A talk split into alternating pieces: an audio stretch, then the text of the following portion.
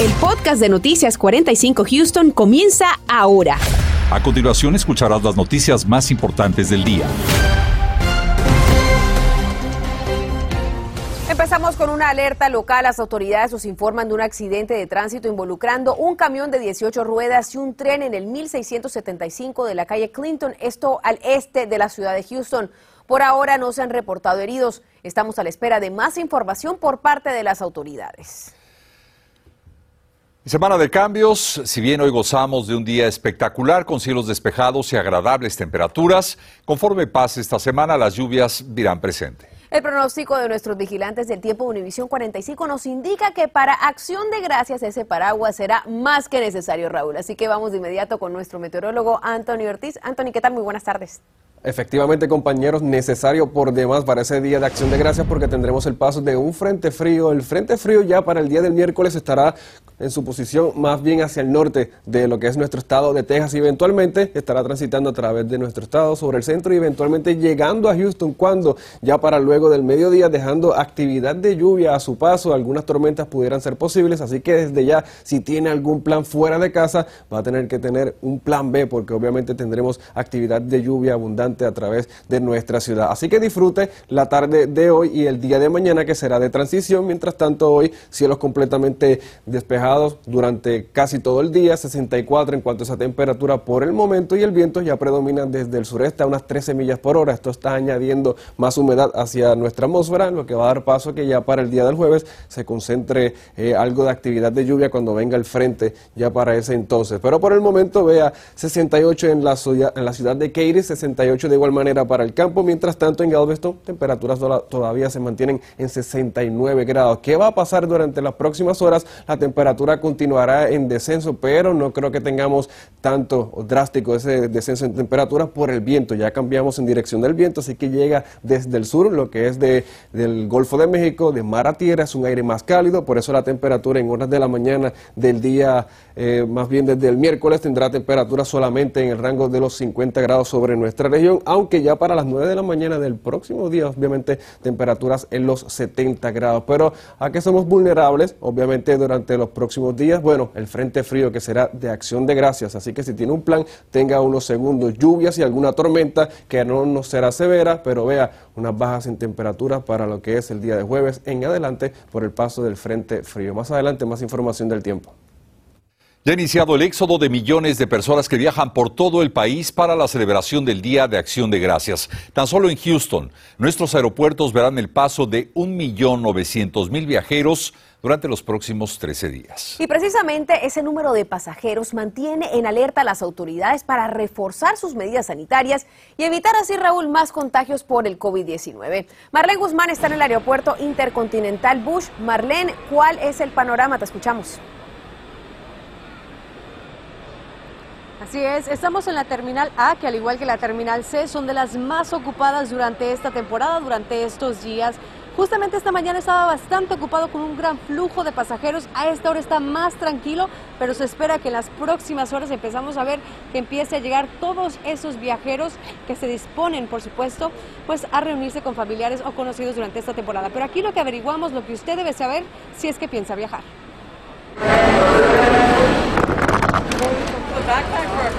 Es evidente que familias ya empiezan a retomar la confianza en viajar por avión. En el principal aeropuerto de Houston es notable el aumento de pasajeros, un escenario muy distinto al año pasado durante la misma época y prepárese si piensa viajar los próximos días porque estima que más de 115 mil pasajeros, al menos en Bush, viajarán de último minuto un día antes de Thanksgiving. Y también el domingo, ese sin duda será el día más transcurrido en los aeropuertos de Houston. Además de armarse de paciencia, no olvide tener a la mano un cubrebocas, mandato federal que aplica para mayores de dos años. Pero ¿qué pasa si se rehúsa a usarlo? Aprovechamos para preguntarle al portavoz de los aeropuertos de Houston. Si alguien no quiere usar el cubrebocas dentro del aeropuerto, se rehúsa a hacerlo, no va a poder pasar por el punto de seguridad de TSA, eventualmente no va a poder montarse en el avión. Sobre consecuencias más serias por mala conducta en los aviones, consultamos con la Administración Federal de Aviación sobre su política de cero tolerancia, la cual impone castigos a pasajeros indisciplinados que pongan en riesgo la seguridad de la tripulación u otros viajeros. Darán advertencias o penalidades civiles por incidentes que se han vuelto cada vez más frecuentes. Esto incluye comportamientos rebeldes ante el uso del cubrebocas en el avión, como rehusarse a usarlo a pesar de las advertencias. Desde enero de este año, la Administración ha procesado casi 300 reportes de disturbios por parte de pasajeros a causa del consumo de alcohol propio en el vuelo, es decir, que no lo obtuvieron por la aerolínea. En un caso de abril de este año, una persona recibió hasta 17 mil dólares por multa. Estos incidentes muchas veces terminan en agresiones, ataques o amenazas físicas contra sobrecargos que podrían costarle una multa de hasta 35 mil dólares o la cárcel. No empiece o termine sus vacaciones tras las rejas o pasando un mal momento. Otro inconveniente a tomar en cuenta al viajar por el aeropuerto intercontinental son los retrasos por la construcción. Que hay construcción en el aeropuerto Bush. Estamos renovando totalmente el terminal internacional. Hay varias obras en las calles, así que al momento de viajar aquí en vehículo van a poder encontrarse ciertas demoras. Así que Les están pidiendo llegar con tres horas si es vuelo doméstico o cuatro horas de anticipación si es vuelo internacional. Y bueno, ahora vamos a regresar al estudio con mi compañera Laura Sierra, que nos tiene toda la información, el paso a paso de cómo reservar un estacionamiento aquí en el aeropuerto intercontinental Bush de Houston. Gracias, Marlene. Antes que nada, si escaneas ahora mismo con la cámara de tu celular este código QR que aparece en tu pantalla, te llevará a toda la información que te voy a compartir. Y es que hablando de viajar a través del aeropuerto intercontinental de Houston, es muy importante que planifiques en línea tu estacionamiento con anticipación, ya que es la forma más fácil de garantizar un lugar para tu vehículo. Se espera que los estacionamientos cubiertos y también los lotes alcancen su máxima capacidad durante esta semana de viajes del Día de Acción de Gracia, así que hacerlo es muy sencillo. Yo ya estoy en la página. Ustedes buscan el apartado que dice parking. Ahí están, por ejemplo, los estacionamientos del aeropuerto desde la terminal A a la E, la capacidad a la que se encuentran actualmente y también los costos que, por supuesto, suelen ser mucho más altos que los estacionamientos Eco Park. Por ejemplo, el Eco Park que está cubierto está casi a su máxima capacidad. Si quieren reservar en uno de ellos, simplemente dan clic. Yo, por ejemplo, estoy reservando en el Eco Park que no es cubierto y aquí más abajo les indican los costos hacer una reservación o make a reservation y por supuesto tienen que tener un método de pago a la mano. Es bastante sencillo, simplemente siguen los pasos. Recuerda que para tener esta información tan importante al alcance de tu mano, recuerda escanear ahora mismo con la cámara de tu celular este código QR. Gracias Laura por estos consejos. Mientras tanto, hoy y en medio de que millones de personas están viajando por las carreteras del país, el presidente Joe Biden ordenó liberar 50 millones de barriles de petróleo como una estrategia para bajar esos altos precios de la gasolina. Los expertos dicen que esta medida es un intento coordinado con otras naciones consumidoras, ya que las reservas estadounidenses son el suministro de emergencia más grande del mundo. Daisy Ríos nos habla de esta situación en Houston. Daisy. Ciertamente en víspera de la celebración de Acción de Gracias, muchos quisieran que el precio del combustible fuera considerablemente más bajo, a pesar de que el gobierno federal está implementando distintas estrategias para tratar de reducir ese precio. Lo cierto es que expertos nos dicen que esperamos escenarios que puedan ser muy volátiles.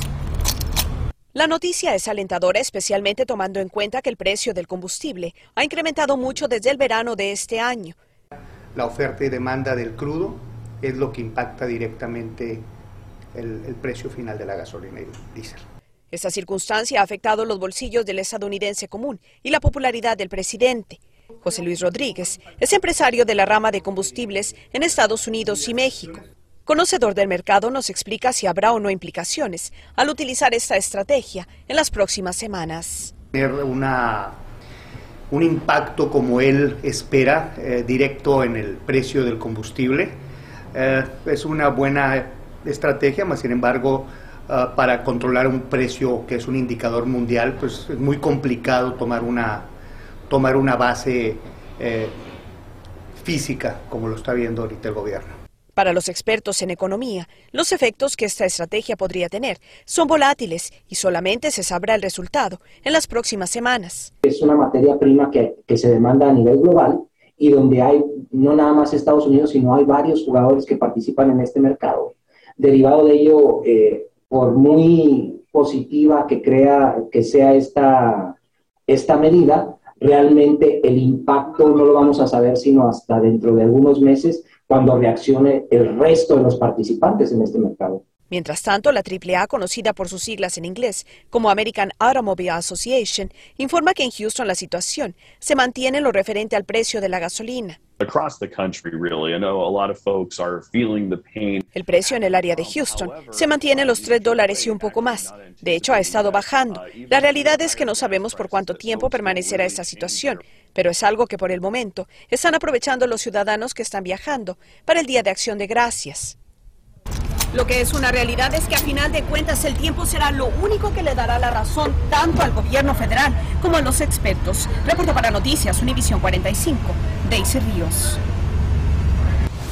Dice muchas gracias y lo invitamos a sacar su cámara, dirigir eh, naturalmente su dispositivo hacia está este código QR para obtener toda la información sobre los precios de gasolina. Seguramente usted ya sintió ese efecto en su bolsillo, sobre todo ahora, como lo hemos dicho, que inicia la temporada de viajes, muchos de ellos por carretera. Así que si quiere tener más información, lo invitamos, como lo dije, a tomar su celular, activar su cámara y dirigirla a este código. Aparece ahí nuestro enlace, baje la aplicación y accese a esta y muchas otras informaciones de interés. Las autoridades estarán muy pendientes de los ladrones que roban paquetes en las compras navideñas directamente en las casas. Te digo cuál es la estrategia que tienen en mente. Me pisoteó, me, me, me maltrató, esos son los testimonios de una víctima de violencia doméstica que busca desesperadamente acabar esa pesadilla. Le tenemos los consejos que dan expertos para que si usted es víctima de este delito pueda tener una defensa. Estás escuchando el podcast de Noticias 45 Houston. Hoy, solo en el 45, hablamos con una víctima de violencia doméstica que dice no encontrar una salida. A pesar de múltiples denuncias con la policía, su agresor y padre de sus hijos continúa acechándola aunque ya no viven juntos. Una triste realidad que viven miles de personas. David Herrera habló con expertos, también con autoridades, para saber qué alternativas tienen estas mujeres que son víctimas del problema. David, adelante. Me pisoteó, me, me maltrató y esa misma noche me embarazó a la fuerza. De ahí nació el niño. Luego después que hizo eso, me votó esa misma noche. A quien llamaremos Victoria para proteger su identidad, ha sido víctima de violencia doméstica por parte del padre de dos de sus hijos desde hace más de cuatro años. A pesar de que ya no viven juntos, el último episodio ocurrió hace un par de semanas, cuando él fue a visitar a su hija. El motivo de la discusión fue simplemente el peinado de su hija. Me dio una patada, rasguñándome con, con la espuela de la bota del caballo. Luego en la vuelta que yo di, pues yo no quise pelear ni hacer nada. Cerré la puerta tranquilitamente, despacio, y a él no le gustó. Entonces cuando yo la quise ver cerrado, alzó sus manos fuerte y cuando tiró la puerta me golpeó la cabeza y mi hombro. Y me ha amenazado frente a mi hija mayor que me va a matar si me mira con cualquier persona, ya sea amistad, amigos, familiares. Entonces ese es mi miedo, que él me vaya a hacer daño. Para buscar una orientación de lo que se debe hacer legalmente, consulté a una abogada especialista en casos de familia. Entonces, ¿qué es lo que una víctima debe de hacer primero para en cuestión legal? En cuestión legal, aparte de llamar a la policía, es buscar ayuda para poner una solicitud de una orden de protección para que le proteja del abusador. Esas órdenes son emitidas por la División de Delitos de Violencia Familiar de la Fiscalía del Condado Harris. ¿Cuál es el proceso para que una persona pueda pedir una orden de protección? ¿Qué se requiere? Mira, no se requiere que sea que tenga estatus inmigratorio en este ah, para, para obtener una, una, orden de protección. Solamente tienen que llamar a nuestro número. El número es 713 274 0212 Ahí alguien lo va a entrevistar, una trabajadora va, a entrevistar a la persona, va a determinar si tenemos, uh, si podemos proceder con el caso. Es importante que las víctimas de violencia hagan su denuncia con la policía, pero no es un requerimiento. Um, la evidencia que vamos a necesitar solamente, pues si tienen fotos, si tienen llamadas grabadas, audios, uh, todas esas cosas son importantes, pero no son requeridas. Con la palabra de la persona puede ser suficiente para proceder a corte a obtener una orden de protección. Ahora, una orden puede demorar hasta seis meses para que sea firmada por un juez. Si existe un riesgo inminente de violencia, otra opción para buscar ayuda y resguardo en un lugar seguro lo puede encontrar en el Centro de Mujeres del área de Houston.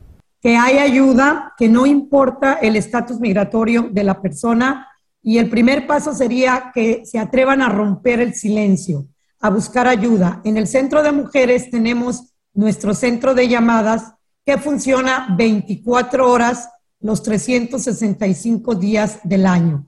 Igual se lo digo a las otras personas que están en, mi misma situación, que luchen y que, que se salgan de esa relación tóxica porque lo único que te hace es dañarte, perjudicar la salud y que no estén allí soportando a esa persona porque los hijos son los que salen dañados Ahora Victoria con esta investigación estará tramitando una orden de protección. Es de suma importancia que usted conserve la evidencia de esos abusos en un lugar seguro, ya que pueden ser pieza clave para la investigación.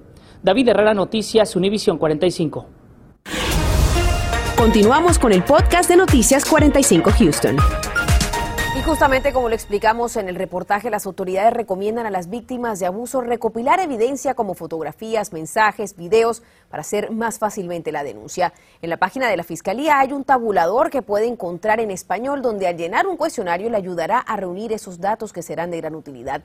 David Herrera le preparó un video explicando paso a paso cómo hacerlo y puede acceder directamente a él tomando su celular y escaneando nuestro código QR que vemos en pantalla. Estamos en la temporada donde le recordamos que los ladrones están al acecho para llevarse los paquetes que llegan a los hogares producto de esas compras navideñas. Las autoridades tienen cuenta de ello y tienen listo un plan de acción. José Alberto Irizarri nos acompaña en vivo. José, ¿en qué consiste esta estrategia? Buenas tardes. Marcela, primero que todo se relaciona fuertemente con las compras por Internet que se llevan a cabo mucho en esta temporada. Por ejemplo, aquí en el precinto 1 hay estacionamientos como este, que es para llevar una transacción segura entre comprador y vendedor. Y no solamente uno, hay dos estacionamientos y lo que buscan precisamente es que a usted evitar que le roben o también que le asalten. Esto es una de las alternativas que está dando el precinto 1 y uno de estos estacionamientos queda en el 1302 de la calle Preston y hay otro en la subestación de este precinto en el 7300 de North Drive. Pero la otra cara de esta, de esta moneda son las entregas a los hogares. Muchas cámaras de seguridad han captado esos robos y para evitarlos se aconseja que haya alguien en la casa al momento de la entrega o si es posible acuerde con un vecino que esté siempre en su hogar y envíe el paquete allí. Por su parte, el precinto 1 del condado Harris estará patrullando las calles y monitoreando estas entregas, pero lo harán discretamente. We are going to be out.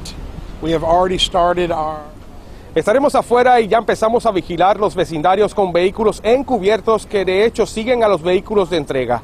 Puede que no se den cuenta que se trata de oficiales, dijo el jefe del precinto 1, Alan Rosen. También hay una ley de Texas que precisamente lleva a delito grave el tipo de robo de estos paquetes por correo. Pero esta noche les llevo un reportaje completo de lo que usted puede hacer en su casa para también evitar ser una víctima más. Reportando para Univisión 45, José Alberto Erizarri.